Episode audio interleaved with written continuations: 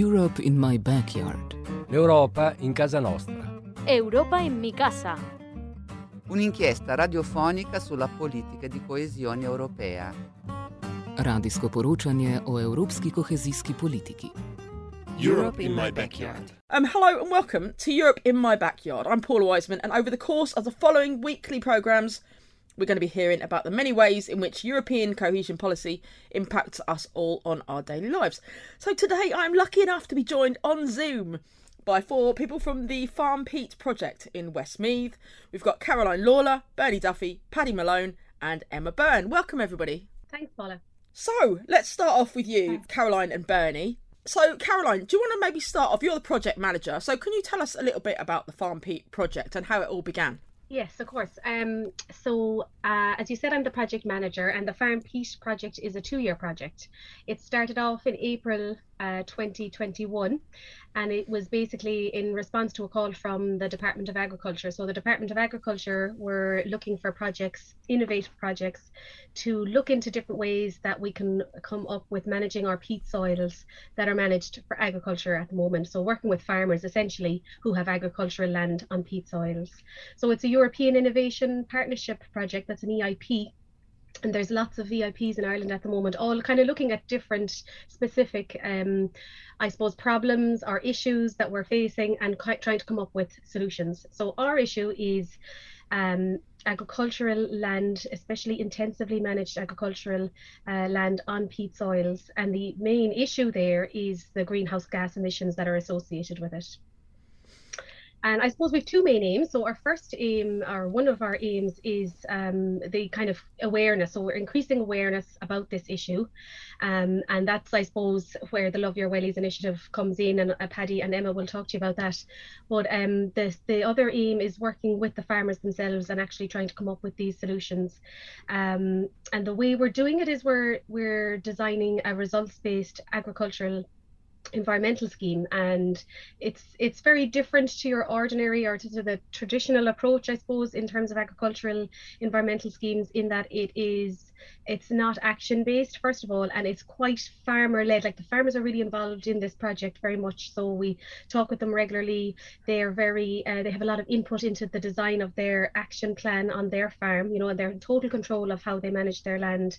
But basically the big issue is that um, and and there's research to support this that the greenhouse gas emissions from deep peats that are intensively managed uh, in agricultural settings they're actually emitting somewhere in the region of 20 tons of greenhouse gas um, or carbon dioxide wow. equivalents or greenhouse gases, we'll say, per hectare per year. And for the layperson, that is like running four family cars for a year. Oh, so for every hectare, it's like running four family cars. So it's quite a lot, uh, and that's that's our, I suppose, issue that we're trying to come up with solutions for. Yeah. Um, so how big is the is the team working on this project? Is it quite a large team or or quite a, a small specific team? Um, I suppose it's relatively small, um, but there's so there's myself and Emma is the project officer, so she kind of does most of the work with the farmers face to face, as does Bernie. So Bernie is part time, Emma is full time, and um, Bernie is is located in at one of our project areas. We've eight project areas across the Midlands, and then Paddy is um, our public liaison officer and um, he's he's involved mainly with the community awareness side of things and the educational side of, of things. And then we also have two other um, um, part-time staff members who are kind of they kind of work in the background but without them we wouldn't we wouldn't be where we are. So that's uh, Paddy Crushell and Mary Catherine they um, work with Wetland Surveys Ireland and they give us a huge amount of support and direction as well. So I mean so how is the project funded? I mean what what was it like? Were you offered funding or did you have to apply for funding? How did it work initially so yeah, so we applied for funding. So Wetland Surveys Ireland basically answered. Uh, there was a call for um, proposals from the Department of Agriculture for projects to deal with this specific issue. And I don't know how many proposals went in, but um, Wetland Surveys Ireland would have they won uh, one of the they won ten, the tender you know for this and another project as well also won money for the same call uh, green restoration ireland so they're also doing some work in this area as well and the funding then it's uh, it's European um, it's for, uh, funded under the European Structural Fund and the Rural Development Programme. And we have 1.2 million to run for two years. Wow. So, I mean, you know, it, it's it must be uh, great to have had that funding. You know, out of however many hundreds of groups that applied for applied for funding and to get the money for the two years must have been incredible yeah it's it's brilliant. It's very exciting to get the the funding and then to be able to set up the project and work with the farmers. I suppose the only the only setback we see is the two years. It's quite a short time frame to try and actually do all this work. Um but we've made a lot of progress in our first year. So we've just more or less finished our first year and we're into our second year now. And in our first year we had 36 farmers signed up and we worked with them um to develop this results based scheme. And I suppose the beauty of the results based uh, scheme, our approach is that. Um, when we look at a farmer's land, you know, we basically have to come up with a scoring system. So we came up with a scoring system which reflects the quality of the land in terms of uh, storing greenhouse gases or sequestering greenhouse gases or emitting greenhouse mm. gases, whichever the case may be, and also biodiversity and water quality as well. They're very important in our scoring system. So in the results based approach, when you score the farm in year one, without the farmer really having done anything different, you know, yeah. basically based on his past management, there's a score associated with that, and it might be higher, it might be low. But if it's high, there's an there's a payment associated with that as well. So the higher the score, the higher the payment. And um, I think that's really important that you know if someone has been managing their land go- well for nature, they are due a payment. They deserve that because that Definitely. has been serving us all. You know, it's been serving us all in terms of greenhouse gas sequestration, um, water quality, water filtration, and biodiversity. Well, on the other side, I suppose some of our farms, like we're not working in a high nature value area, so it's some of our farms are quite intensive and would not have a, a lot of, um, we'll say biodiversity rich areas or semi-natural habitats. But if they're scoring low, um, there's no penalty. It's just they don't they don't receive a, as high a payment as the other farmers might. But we have a supporting actions fund for them. So if they do want to improve the habitat or the nature quality on their farm, we have a fund to support them, and we're there with advice to help them to do certain actions that will help them improve their habitats on their farm and hence improve their score which will eventually improve their payments. Yeah, no, it must be great to have for the farmers and those guys to have somewhere to come to for advice and all this kind of stuff. It's you know, you're you're obviously providing an incredible uh, resource for people. It's it's quite a service, yeah. Actually, it is because we're kind of um, you know, we're designing the scheme and then we're there in terms of advice and um, and funding, obviously as well, which is very important so yeah, it is. It's it's quite a service, and we we enjoy the work very much. Yeah. So I mean, what's the what's the ultimate goal of Farm Peat? What would you like to see, say, in five years' time? What would you like to to ultimately see happen from the project running? Um, I suppose what we'd like to see is a, a, a much greater awareness of the of the issues that are associated with farming, especially intensively um, peat soils. So basically, what what we say is, you know, peat must be wet. It has to be wet to be benefiting the environment and benefiting society in general. If it's dry and drained, it's emitting a lot of greenhouse gases. And so we want that greater awareness in the wider community and also in the farming community. And also, we do want, uh, ideally, farmers to be keeping their peat soils wet. Yeah, for us people in Dublin here that know know very little about peat. Obviously, we all know it's it's there. I mean, sort of what sort of uh, whereabouts in Ireland is is the whole of Ireland got peat, or is it just specific areas? It's that's a good question. There was there's um, a very well known Dutch scientist called Matthijs Schouten, and when he came to Ireland first in the 70s, I think it was the late 70s, as a PhD student, he asked his supervisor before he came, he was like, "How will I find the bogs?" And the supervisor said, "Don't worry, just drive your car and stop anywhere, and you'll find a bog. You're never far from a bog in Ireland." But I suppose, yeah, if you're in Dublin, it might seem very far away. We've a few different types of um, peatlands in Ireland. We have blanket bogs raised bogs and fens. They'd be the three main ones. And I suppose in Dublin, you're probably closer to blanket bogs um, mm. in the Dublin Mountains and the Wicklow Mountains, for example. The raised bogs are predominantly located in the Midlands, which is where Farm Peat is located. So Farm Peat is located here in the in the Midlands, in Offaly, South Roscommon, South Westmeath, and just over the border into Kildare, where Bernie is. Um, so uh, yeah, so and peat soils, they're so like I suppose the reason they're so important from a greenhouse gas uh, perspective is because when they're forming their their their um the plants that are growing on in these areas they're not decomposing properly. Right right. Because they're they're very wet so they're they're very wet so they're very rich in carbon when they're wet. But when they're dry that carbon gets released into the atmosphere yeah, that's fantastic. So, Bernie, you're the local liaison officer. Do you want to tell us a bit about what you do for the project? Okay, Paula, well, that's a great title. Um, so, basically, as Caroline was saying, I'm pretty much uh, located at one of the project sites, which is Umeras. And uh, we have six project farmers and myself. And really, just as a core group, we we, we uh, I go around to them. Uh, like I, have done soil testing. Uh, I've tested tested the depth of peat that's on on their uh, farmed peat soils, and uh, you know, we've we've gone forward and worked on this, and and and then we've some of the part of the project is providing supplementary actions that will help farmers to uh, benefit the biodiversity on their farms and I go around and I discuss what actions would suit your farms best. Now, not all farms, uh, not all farms are, are on peat soil. So a farmer may only have a couple of acres, or he may have maybe a high percentage of his farm on peat soils. So, uh, you know, uh, I we discuss basically, uh, you know, the, the, possibility maybe of rewetting the peat soils. And for some farmers, that's not really going to happen because they've spent quite a lot of money on uh, draining their lands and uh, it's difficult for them to roll back at this stage, especially seeing as how farm produce is at an all-time high in terms of value. And uh, yeah, so it's, it's, a discussion really you have with our farmers and uh, see how they can uh, engage with the project best.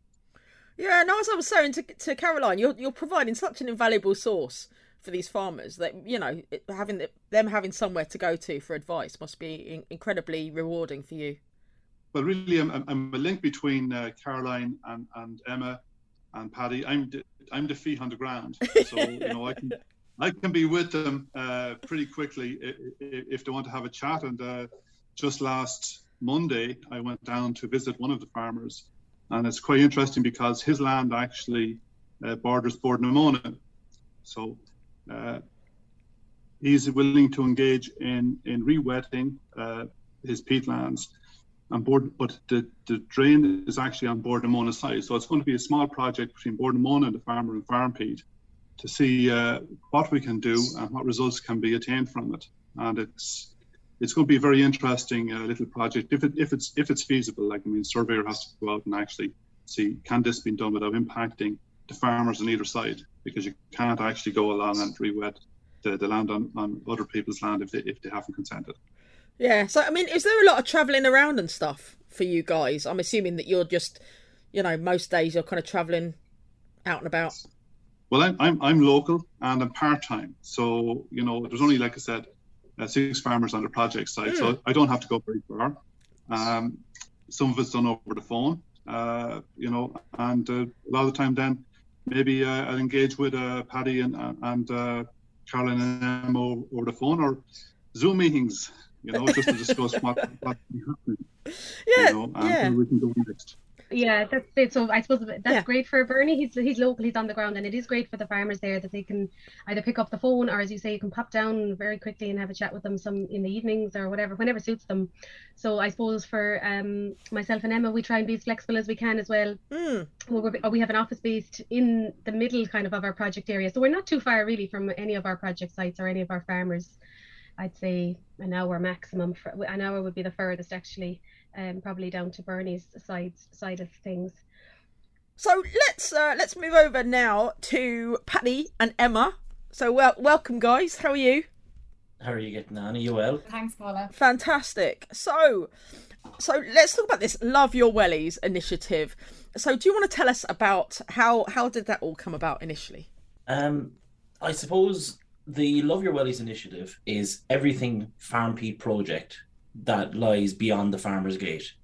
Um, the initiative encapsulates the community and education aspects of the project, um, and I suppose that's that's crucial to the project mainly because every farmer in the project plays a crucial role in their local community, and in return, the farmer needs the support of the local community to make the changes um, I suppose, spread the word and embrace a more positive level of engagement with the wider landscape. Um, and it's it's often the case are unaware of what's around. Um, the nature of the bog itself is that it would be quite flat and it's often easily hidden by a hedgerow. So people who may pass them daily never know they're there. In, uh, in Dublin, you'd be very unaware about where the bogs would be in Dublin. Uh, there isn't any in Dublin, uh, but pretty much every other part of the country does have them in some form. Uh, so we're very much focused on raising awareness uh, and, and educating the communities within this unique landscape um, and, and highlighting the importance of them. So that's pretty much the premise of it. Yeah. So I mean, what is it aimed at a particular age group, or or is it literally it can be anybody and everybody? Um, so the initiative itself is everything outside of the farmer's gate. So that would be every age group, and it it's it's very wide reaching. It's probably too ambitious for the size of the, the team we have. Um, that doesn't stop us. Um, I suppose our first couple of stages were the education and very, very heavily focused on working with primary and secondary schools. We back in November, I suppose we we trialed an awful lot of our our, our, our theories because they were very much theories. Uh, we didn't really know what we were going to say, what we were going to do, or how we'd go about doing any of this. Um, so we went out during Science Week last November and uh, we trial run a few of our suggestions. But we also use that as an opportunity to engage with teachers and basically create a focus group um, to, to better direct how we were going to progress with the with the initiative. Mm. Um, and, and and that feedback from that focus group is where the actual competition came from. Um, that competition it was primarily focused for primary and secondary school students. Um, we would hope that the schools themselves would take it on, um, but it was open to all students pretty much under the age of 18 or we even went away from the ages. We actually just kept it to uh, class groups. So there was four categories. Uh, there was two for primary school and there was two for secondary school. So pretty much if you were in first or second level education you were encouraged to participate in this. But the initiative itself actually goes much further beyond that. Is three now of our engagement program which is the wider community um, now we have several ideas that uh, we, we have working in the background. Um, one of which I suppose is we're in, we're uh, supporting uh, one of our project farmers um, who just happens to have land that's very important to the local community and trying to encourage a, a public pathway to go through his land, so a public right of way. and so we're facilitating the, the, the mediation phase of that conversation between the semi-state bodies, uh, the local community, and the, the landowner who happens to be a project farmer. So so very intricate and very complex, but also very very rewarding. And I, I'm personally very positive about the the outcome of that. Um, we do have several other ideas on the card, but they might range from simple open days and walking trips, um, just doing education trips for adults and that on the bog. Um, but we also have plans for um, helping communities that that need help by their definition, not by what we might perceive them yeah. to need. Um, one community has asked us to help them design some uh, QR code uh, signs for around their town wow. to, to highlight history, heritage, and and the uh, nature. Community has asked us to help develop a uh, virtual tour, so their their town might be kind of out of the way, but that they could be actually toured online. That you can you can get into a drone basically, and you can you can tour around their town and you can see the pictures and you can get all of the, the little bits of information about the history and heritage of the local area as well. Um, but but honestly, the, the range of ideas, uh, I think, correct me if I'm wrong, guys, we might have probably about 12 or 14 ideas that are advancing at this stage uh, that are all massively different and probably far too complicated and diverse to get into today. But that's just kind of a flavor of of where we're at and, and what we're doing, I suppose. Yeah, I suppose that the kids are the farmers of the future, aren't they? So it's it's good to get them when they're kind of you know they're taking in all this information and they've got a lot of opinions as well. Obviously, at that age, they know what they want, don't they? At that age. Absolutely, and I suppose they're not even the farmers of the future; they are they are their future. Period. And, yeah, and yeah, yeah, educate- exactly. Yeah, so educating them is key to the success of any of what anything what we're trying to achieve. And uh, I think Emma can tell you probably a bit better. Uh, Emma does an awful lot of the actual workshops and presents to these kids an awful lot. So what you'd notice is as you get as the groups get younger, it seems to be the more they know. So the generation, the younger generations coming up, are far more engaged and far more challenging for people like Emma when it comes to engaging with them and trying to educate them because they have such a thirst for knowledge and they are so open to that narrative and they want to learn. Yeah. Oh, they're so clued in, aren't they? At that age, like my nephew is nine, and it's just he he's he knows a lot more than I do, and it's it, it's great. It's crazy. Absolutely, yeah. We we're we're caught out daily, um, and and honestly, again, during the coming back, I suppose, to the arts competition, um, the the concept behind it, without saying as much as this, uh, the idea was we wanted the kids to make something about something, but that's far too general. So we gave them four formats, which was uh, literary, artistic, digital, or model making. So they had to choose one of those. Wow. Uh, and then they had to choose the topics of uh, history, environment, community, and I'm always missing one farming, of course.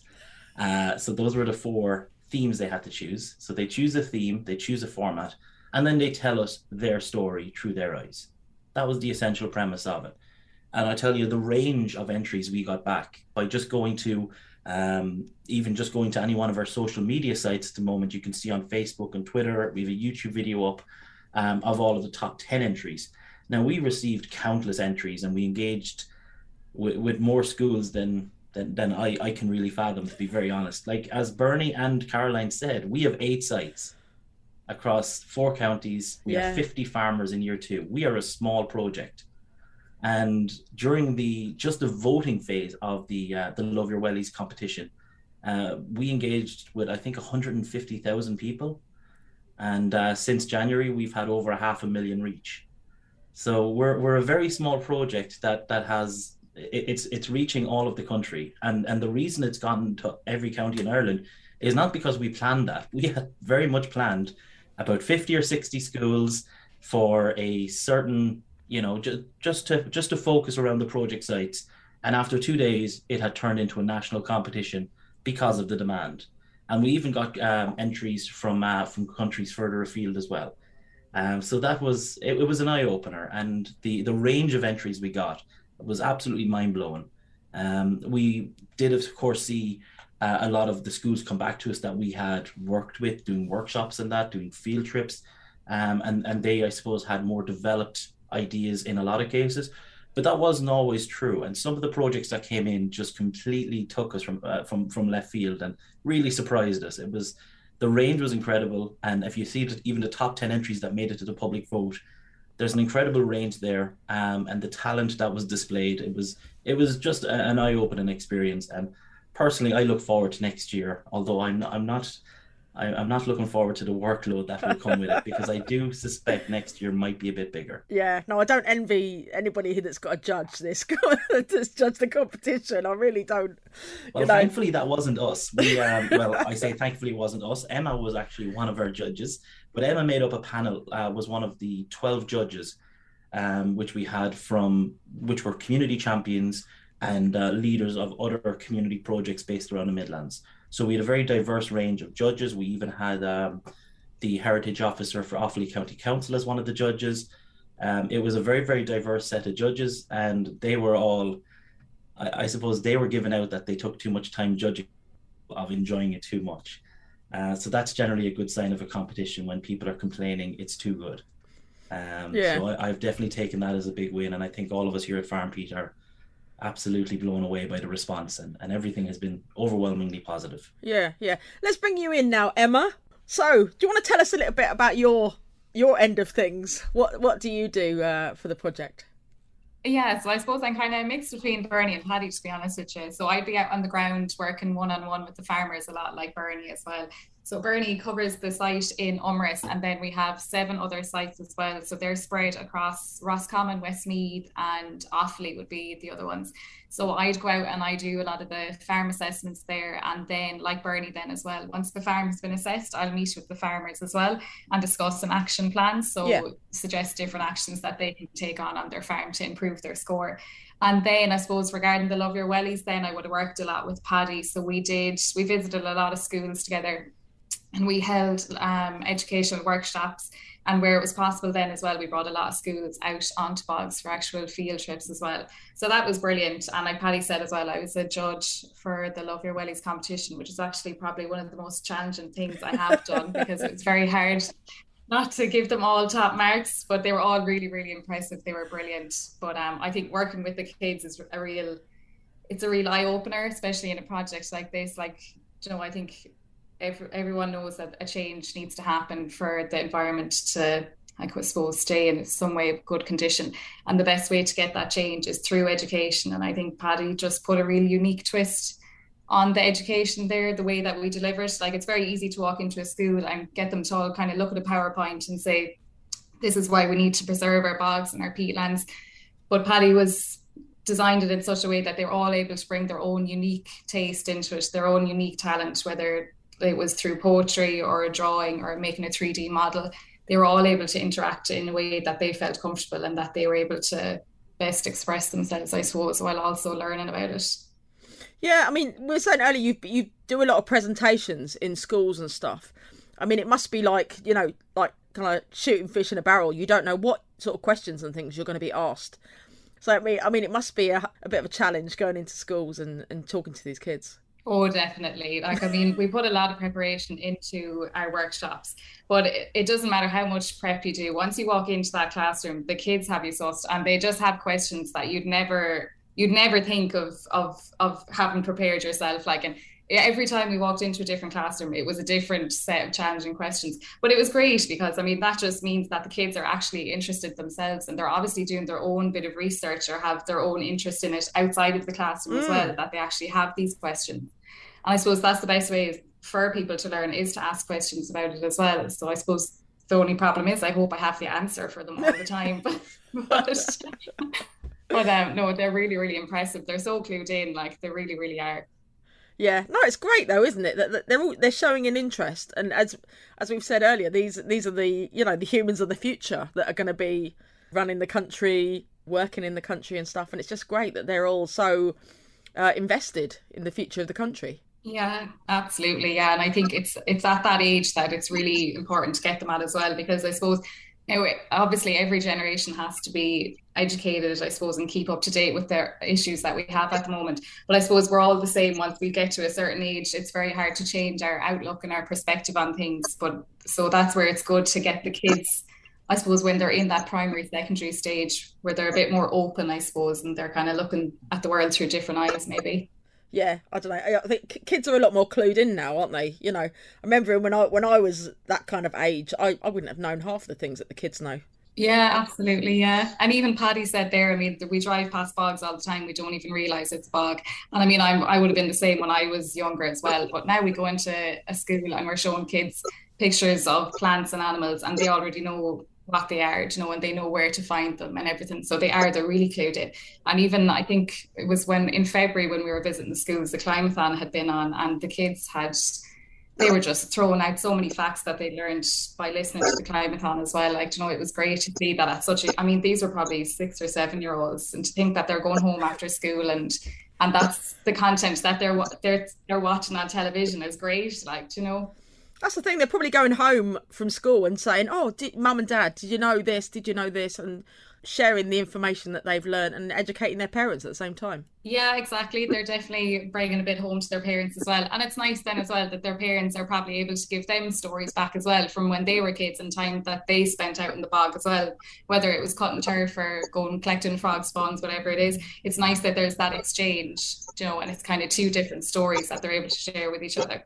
Yeah, yeah. Well, thank you, thank you so so much for all four of you chatting with me today, Paddy, Bernie, Caroline, and Emma. Yeah, it's just been so fascinating hearing all this stuff that's going on. You know, we don't hear about half this stuff in Dublin, and it's it's nice to uh, have a bit of education as to what's going on down it's, the country. Uh, it's nice to know a world exists outside the pales. Thanks so much, Paula, for having us on. And actually, for for anyone listening who does live in Dublin and mightn't mightn't uh, be able to get down to the Midlands in the immediate future, you can always follow us on Twitter, Facebook, and YouTube as well. So if you just Google Farm Peat, you'll find us on those three um, three channels. So that's all from us this week. Thank you so so much to my guests, Paddy, Bernie, Caroline, and Emma. Europe in my backyard is financed by the Department for Regional and Urban Policy through the European Commission. Europe in my backyard. L'Europa in casa nostra. Europa in mi casa. Un'inchiesta radiofonica sulla politica di coesione europea. Radijsko poročanje o evropski kohezijski politiki. Europe in my backyard.